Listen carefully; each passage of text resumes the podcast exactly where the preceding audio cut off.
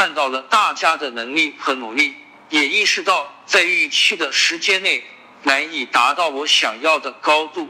最终经过各方面的考虑，决定放弃这个职位，重新回到外企，找回适合我的节奏。依依不舍的离职后，回想起来，觉得我在华为的经历特别珍贵，所以在此做个记录。试用期与加班工资一般而言，试用期持续的时间为三至六个月，工资奖金都按正式员工的标准计算。据我所知，唯一的区别在于试用期的员工。周末加班不能转调休，相当于白加班。因此，不到最忙的时候，组长 PL 不会叫试用期的员工周末加班。如果非得加班，也会通过外出公干的方式让他们调休。我听前辈们说，在二零一九年至二零二零年的时候，由于华为被美国制裁。曾采取过所谓的暂时状态，那时候的压力是最大的。作为补偿，华为也额外划拨了资金进行激励。正式员工周末加班会直接换算成双倍工资，下个月发。如果周末两天都加班，双倍工资就是四天，这样相当于基本工资涨百分之八十。接近翻倍了。当然，这种连续的周末加班也很消耗精力。无论你有多么强的体魄，或是多么年轻，最终都不得不承认命要紧。现在周末加班依然按双倍工资计算，但不会下月发，而是给你累计，直到八年一次换工号或者离职的时候。才会统一给你结清，并且周末加班也需要主管审批，不再按打卡时间直接计算。随着工作的深入，我逐渐开始理解华为制定一些政策的原因，开始理解他为了获得最大的收益而做出的取舍。招聘我们刚毕业那会，就听说过华为只要是九百。八十五两百一十一的学生就招，编程题通过就行，几乎不看你的个人经历。当时我不理解，觉得这样很容易遭到一群废物进来啊。进来以后，我发现华为会以不信任员工为基础，建立一套完善的制度和流程，让员工把活干漂亮。承受不了压力的人被淘汰，承受住压力并遵从制度和流程的人能活下去。在这基础上，智商、情商特别高的人会拿钱到手软。在这边，每个员工都可能参与招聘，这几乎成了他们在华为职业生涯中的必经之路。他们会根据现有的人才库挨个打电话。询问就职意愿，并引导他们做面试题，在线编程并参与面试官的一对一面试。我猜测可能是存储的预算不太够，因此招聘的时候倾向于招 ODWX 的员工。OD 的员工工号以三零零开头，WX 的员工工号以 WX 开头。这两种员工都不算华为的正式员工，其中 OD 的员工相对更优秀些，主要从事开发工作，而 W S 开头的员工基本只能从事测试工作。他们按照测试文档一步步执行，并查看是否符合预期。绝大多数 W S 员工。并不知道自己为什么要这么执行，预期的结果代表着什么？因为他们没有资格参加方案的设计和串讲，也没有 TDE Test Design Engineer 负责设计测试用力的华为员工愿意跟他们讲解。由于存储这边的人员流失较大，因此招聘的任务就很重。同时，存储又倾向于招聘 ODWX 的员工，所以招聘难度会很大。总结一下，就是有能力的人看不上 ODWX，没有能力的人又过不了在线编程等考核。月度答辩和转正答辩在试用期，每个月都会有一次月度答辩，你要做 PPT，详细描述在这一个月内你做了啥，学到了啥，并现场回答评委的问题。在转正那一次，又需要准备转正答辩，把整个试用期的工作进行总结。幸运的是。由于项目过于紧张，最终我从试用期到转正仅仅参与过三次答辩，包括转正答辩。在答辩过程中，评委们都会认真听你讲，并经过思考询问你一些问题，这种气氛还是不错的。实际上，答辩对绩效的作用并不是特别大。因为你平时做的事情，大家都能看到，也能估算出分量。答辩最大的作用在于防止新员工偷懒。当一名员工进入公司后，在完全熟悉流程、成为一颗忙碌的螺丝钉之前，会有短暂的空窗期。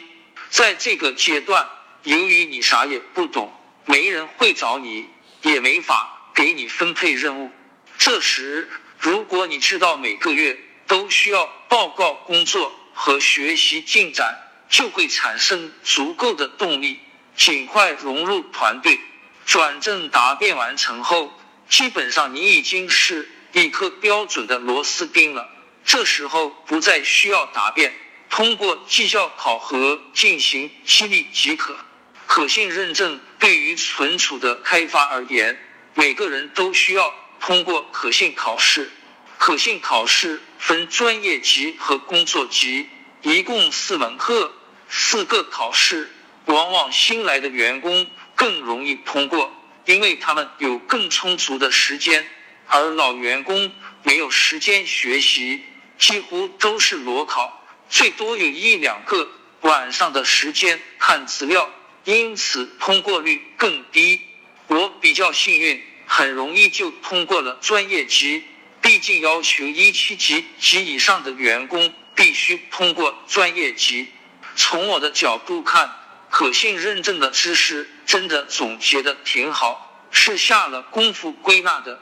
除了科目一的在线编程，其他科都是理论知识，涵盖的范围包括编程语言语法和技巧、编程语言规范。需求分析、安全红线设计模式、敏捷开发等等。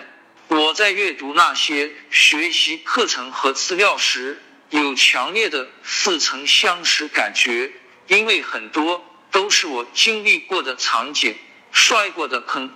这些经验被总结成精炼的语言，通过依靠促训的思想灌输到每个员工的脑子里。可惜的是。由于极大的工作强度，所有人都是以通过认证为目标。他们几乎不看课程和资料，直接在新生论坛里面搜索往期的考题、背答案，以尽可能快的速度通过考试，白白浪费了好多经典的资料。这一点挺遗憾的。接口人从入职到导师脱手。其实就差不多两个月时间，这段时间应该是最幸福的时光。最重要的任务就是通过可信考试。两个月后开始接手一些简单的任务，修改问题单或者承担一些简单的功能开发。但在一些部门，这时候往往会给你一个恐怖的任务——接口人。一般而言。一个产品会被分为多个模块，每个小组维护一个或多个模块。当测试发现属于某个组的模块出现问题，或者别的模块依赖该模块的部分工作不正常时，他们需要有人能帮忙查看原因，这个人就叫接口人。一个组大概十个人，负责的模块代码量在数十至数百万行的级别。乍一看会觉得应该选一个经验丰富的员工，对组内负责的模块历史情况等掌握很清楚的人作为接口人。但实际上，帮他人看问题、找原因是一种吃力不讨好的工作，因为领导看不到。身边的同事也感知不到，在外企，这个接口人通常是主管 （manager），他会对问题进行简单的分析，再根据组内成员的擅长领域负载情况，选择合适的开发去分析该问题。在华为，类似的岗位是 PL，为了绩效，他们不可能每天把时间。浪费在这上面，同时组内的每个人都忙得要命，最熟悉该领域的人可能正在完成紧急任务，根本没时间去分析。因此，PL 通常会找组内资历浅一些的同事去充当接口人，并按固定期限轮换。一个组维护的代码量不算小，让新员工去做接口人。美其名曰锻炼，实际上是让他去抗压。作为接口人，PL 的要求就是尽可能不打扰到组内其他人。所有问题，除非真正是 bug，否则不能让测试提单。这样的要求看似简单，但对于新员工而言，很多时候测试咨询的问题，你连他讲的啥意思都不明白。再加上设计又存在各种历史原因、特殊情况的考虑，新员工大多是懵逼的。想求助经验丰富的同事，如果项目不太紧张的时候还好说；项目紧张起来，每个人都戴着耳机在通话，你可能好几个小时都见不到他们空闲下来。而测试对你的响应时间是有要求的，一小时不给清楚解释，那就提单吧。举个例子，你在分析 A 问题发生的原因，阅读完全陌生的代码，另外两个测试给你留言，找你咨询 B、C 问题，你简单扫了一下 B、C 问题，都不是你熟悉的领域。需要花时间去读代码，了解设计，才知道是不是问题。所以你暂时没回复。两分钟后，两个测试分别给你打电话，你很烦，不想接电话，但他们不停的打，并在留言中告诉你，再不接电话就提单。你只能接起电话，好言相劝，告诉他们现在真的很忙。只能请他们先登记，排队等你的消息。没多久，你读到 A 问题中一部分看不明白的逻辑，想找人问。一抬头，组内所有人都在打电话，于是你咬咬牙，一边跟 A 的测试确认测试用力的逻辑，一边忽略部分看不懂的代码去猜测后续的逻辑。这时候，B、C 的测试告诉你。不能再等了，上面催着要提单，你只能暂时放下代码，再次解释，给他们合理的截止期限，并请求他们接受。突然电话又响了，是一个电话会议，问题很严重，线上四五个开发正在一起讨论，需要你做确认。T D 你催促让你赶紧看，搞不定就往上捅。你赶紧放下 A 问题，一边读 D 问题的现象，一边凭你的理解去回答这几个开发的问题。D 问题的难度不大，但涉及的条件特别多，变量也多，逻辑很绕，你得理一下。正在理的过程中，A 测试的 TDE 气愤的给你留言，都看了两个小时了，怎么还没结果？必须提单了。如果实在搞不定了，测试等不及要提单，一般是要跟 PL 讲的。但作为新员工，你要做好心理准备，因为这时候免不了一顿臭骂。因为 PL 永远是忙的要死，他有方案要讨论，有设计要做，还有大量组内杂事。本来已经焦头烂额，你不仅不能帮他分担，还告诉他现有的某个问题搞不明白，他也是很崩溃的。但这顿骂往往又是值得的，因为 PL 会快速给你指明方向。因为如果是定位偏了，他会快速纠正你的方向，顺带着烦躁的大骂几句。这大概就是接口人的工作状态。上午九点四十分至十一点三十分，中午十四点三十分至十八点，晚上十九点三十分至二十一点三十分是高峰期。问题单。刚才提到很多次，提单就是指的问题单。测试题的问题单一般代表某个模块的功能有 bug。问题单的跟踪，华为有一套系统叫 DTS。测试题单开发解决的流程大致如下：测试外包员工在 DTS 系统中创建一个问题单，填写产品版本。问题描述等信息，问题单提给负责该模块的测试 TDE 华为正式员工审核。测试 TDE 把问题单转发给负责该模块开发的组内 PL，组内 PL 再把问题转发给需要解决该问题的开发，开发把问题解决，提交代码，填写根因分析。并把问题单转给组内 PL 开发，同时需要与测试 TDE 预约时间，与测试 TDE 串讲问题单发生的原因和修改后的影响。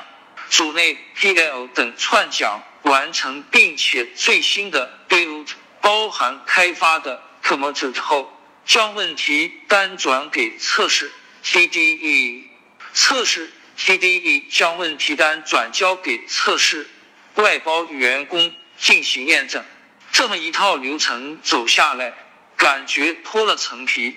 这大概就是所有开发都闻问题单色变的原因吧。对于上级领导来说，他不需要知道细节，只需要要求一个组的问题单的目标数量即可。比如今天整个组。剩下四十个问题单，明天的要求是三十五个，后天是三十个。于是，为了达成目标，PL 非常反感问题单走到自己组头上。有的问题单涉及到模块间的协调处理，测试提单的时候发现的是 A 模块的问题，但 A 模块经研究后发现。实际问题出在 A 模块依赖的 B 模块身上，B 模块由另一个组维护，于是跟 B 模块的接口人沟通。这种情况，其实已经基本确定是 B 模块的问题，B 模块的 PL 接口人也会想尽一切办法拖延问题，单走给 B 模块的时间。定位问题跟因和修改方案后，才会同意问题走到 B 模块。毕竟每天的问题单目标放在那里，多一个在自己头上都是沉重的负担。这种时候，A 模块的 PL 肯定也不希望问题担在自己组，所以这时候就看他们两个 PL 的 PK 了。作为 PL。至少都在华为奋斗了好几年，大家像战友一样有感情，互相理解下，这次留给你，下次留给我，互相不撕破脸。在这套流程中，开发最不喜欢的步骤就是测试串讲。这个设计的初衷是好的，担心你的改动造成的影响测试不清楚。从而无法对受影响的场景进行测试。但遗憾的就是，这个规定太死板，绝大多数的串讲根本没有意义，只需要测试进行原场景复现，并检查问题是否解决即可。我觉得，之所以问题单的设计如此复杂，依然是对员工的不信任。在外企，流程就简单多了，测试创建问题单。填写产品版本、问题描述等信息，问题单提给需要解决该问题的开发者，开发把问题解决，提交代码，填写根因分析和需要重点测试的场景，把单转回给测试验证。步骤的简化就对员工的素质要求高。就拿问题单与测试的串讲来说。一般开发人员觉得这个改动的影响比较大，可能需要重点测试一些场景的时候，就会在问题单上注明。同理，测试如果意识到开发人员的改动有风险，或者对开发人员的根因分析不太理解时，也会主动找开发人员沟通。华为的流程复杂。它的基本逻辑是信任第一，TDE 这种在华为干了很长时间的优秀员工，新员工不值得信任。配套的激励也是倾向于 PLDE、TDE，这会让新员工做得很憋屈。但这没关系，因为总会过滤出一批忍得住憋屈、愿意遵从规则、坚持努力下去的人。外企的流程简单，每个员工都干得很开心。但是如果出现一些想偷懒的员工，公司的确没有太多拿得出手的整治方法，顶多就是长期不涨工资。复杂的流程导致了一个问题，就是测试 TDE 的繁忙程度超乎想象。因为一个测试 TDE 往往负责多个模块。也就是对应着多位开发，当问题单较多的时候，容易形成了单点瓶颈。举个例子，假设一名 TDE 手上有十个外包测试员工，分别测出了十个问题，这十个问题对应着八个开发，那这八个开发人员修复完问题后，跟外包测试员工串讲并不算数。必须排队给这名 TDE 串讲，从而形成了单点瓶颈。测试 TDE 忙得找不着北，脾气自然也不会太好。开发更是一点也不敢得罪测试。如果 TDE 不爽你，别的不说，就单单在串讲里给你挑刺，或者把你的串讲排到最后，都会大大。拖慢你的工作进度和工作热情。代码检视与 Committer 代码检视，也就是 code review。每个开发写好代码后，都必须发代码检视，才能合入主干分支。在外企，一般开发会找对这个领域比较熟悉的两个开发进行检视，得到两个 approve 以后，就顺手合入了。在华为，代码合入理论上需要以下步骤：选择两个开发检视检视，通过后选择一个 committer 审核审核，通过后选择具有合入权限的人合入。一般 committer 是在一个团队里的资深员工，技术比较强，并且做事仔细认真。在一般开发阶段。权限会放松很多，步骤简化为：选择一个开发检视检视，通过后找一个 committer 显示并审核再合入。committer 的数量是很少的，大概占百分之二十左右。一百个人要合入代码，都得找这二十个人进行代码审核。这部分人基本已经是。DE Design Engineer 主要承担方案设计、困难问题公关等任务，同时还要帮大量的同事检视代码，所以他们大多也会忙到找不到鬼。这些 committer 一方面承担着方案设计等项目上对自己未来有利的工作，另一方面检视所有人的代码，有任何问题得会得到耐心的解释，不解释清楚就不会给你审核通过，所以他们的进步会很快。而新员工大多只是执行者，对整体规划、背景原理等。都搞不清楚，他们想让 committer 耐心解释是不可能的。只有在审核代码的时候能学到点东西，但也是零零碎碎的。这样一来，新员工和老员工 committer 的差距就拉开了，最终导致的结果就是知识断层，新员工很容易流失。因为他们只能在繁琐的工作之余进行自学，老员工没时间教他们，同时他们得到的激励也相对较少。除非拼死拼活爬到 committer 这个位置，否则未来的发展一片渺茫。功能开发一个需求过来，需要评估完成的时间，但这只是一个参考。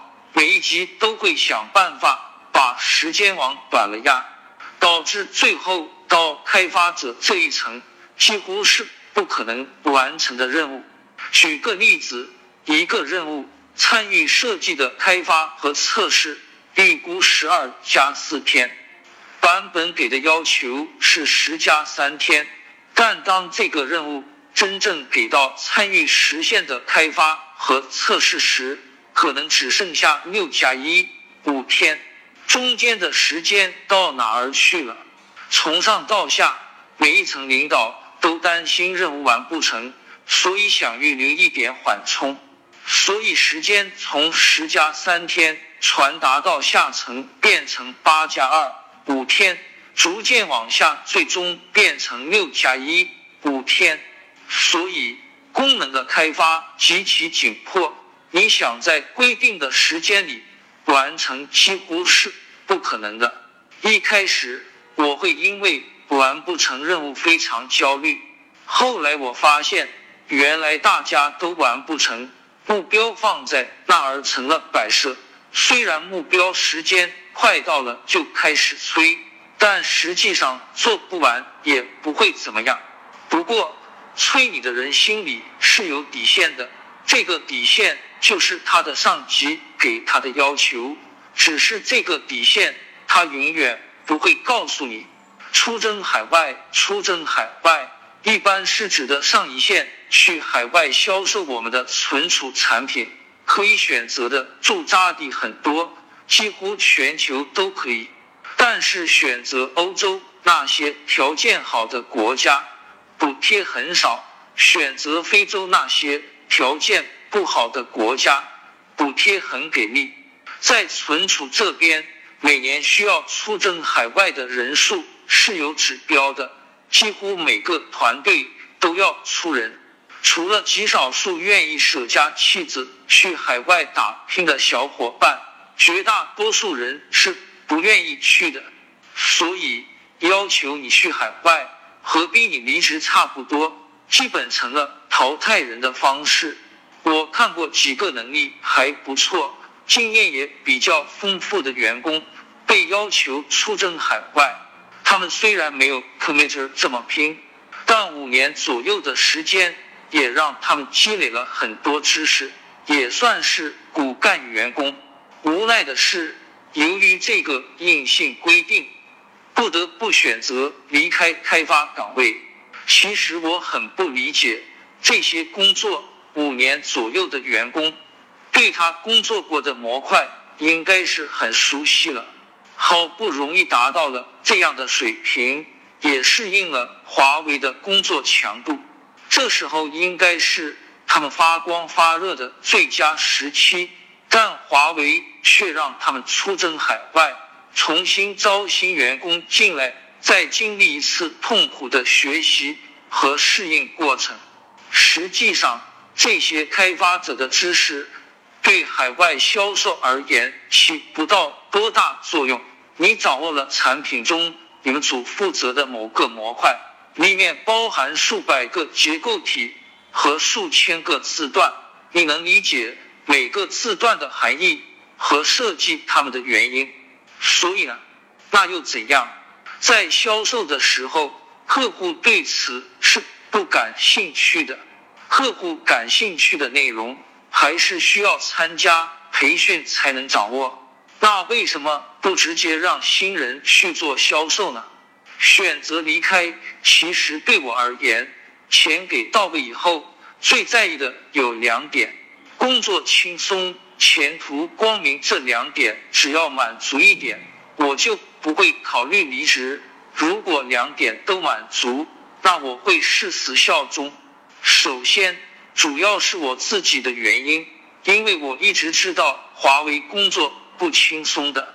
我家离公司车程大约四十公里，虽然楼下就有班车，但班车以早上八点三十分到达为目标，以行政的标准上班时间八点三十分至十八点为准。所以发车时间为早上七点十分，也就是说，我最迟六点五十分就得起床，刷牙洗脸后赶紧下楼上班车，然后在班车上摇摇晃晃的睡觉。我有好几次做噩梦，梦到因为莫名其妙的原因导致没赶上班车，内心崩溃到了极点。两个月后，我实在受不了。决定在公司附近租房，平时骑自行车上下班，这样早上可以睡到八点五十分，每周末回去一次。一开始还好，但随着工作压力逐渐变大，周末慢慢开始变成单休，相当于我周六晚上回家，周日晚上十点左右又得坐地铁回出租屋。为了周一早上睡个懒觉，本来这样也能适应，但我女儿满一岁以后变得越来越可爱，我舍不得那种离开她的感觉。我在家里客厅安装了一个三六零摄像头，每天吃晚饭的时候就看着我妈和女儿玩耍，有时候透过摄像头喊一声“甜甜”，女儿以为摄像头就是我。经常仰着头对着摄像头喊“爸爸”，令人心酸。其实，在入职前，这个问题我也有想过。当时的想法是在华为，如果能安定下来，就在郫县租一套好点的房子，把一家人都接过来，每天中午可以跟家人吃个饭，晚上偶尔也可以跟家人一起吃饭。但后来我妈不太愿意搬走，我老婆也迟迟没有找到合适的房源，最后不了了之。另外，每天中午、每天晚上都要骑行五公里左右回去看一眼女儿，确实也挺折腾。加上工作越来越忙，人也越来越疲劳，哪怕真的兴师动众的搬到郫县，效果也不大了。记得那段时间最难受的就是每天晚上吃过晚饭，从园区散步回公司的那一刻，我会问自己：天已经黑了，我为什么还不能休息？我干的事情有多大价值？对我到底有多大吸引力？每天都这样，我该怎么享受生活？当时有句话特别火，叫“青春才几年”。疫情战三年，那种感觉类似于此。其次就是个人职业的发展问题了。作为新员工，我所在的部门，我只能勉强跟入职一年左右的同事共事。有一种说法，你的绩效在 PL 给你分任务的时候就已经确定了，PL 可以分给你有价值、有曝光度的重要任务。也可以分给你吃力不讨好的杂事。作为新人，自然是要从打杂开始，而身边的人都兢兢业业，我擅长的知识在这里又起不了作用，发展的前景可想而知了。我仔细思考过，如果我要达到骨干的水平，至少也要两年的时间。这么长时间没有自己的生活，而且年龄越来越大，还面临被派去海外的风险，实在不值得。跟我同级别的同事基本都是第一，他们在存储工作的时间大概是八至十二年。我的工作年限差不多，但作为新人加入，要学习各种工具，了解华为的存储架构、代码细节，甚至是各种设计的历史原因。哪怕拼尽全力，也要五年才能达到他们的水平。最关键的是，这些工作了十年甚至更长时间的员工，还一个比一个卷。你以为每天晚上两点回家很卷了，又冒出连续工作三十小时的？你觉得任务太重，一周完成是不可能的。人家可以五天完成，还顺带做了很多其他任务。相比之下，我充分认识到自己精力、智力和能力的差距。这种巨大的竞争压力，也使得我神经上出现了些问题。我记得有一次晚上十点，我坐地铁回出租屋，到出租屋快十二点了。我洗漱完后想着玩会手机，困了就睡，结果一直到两点也丝毫没有困意。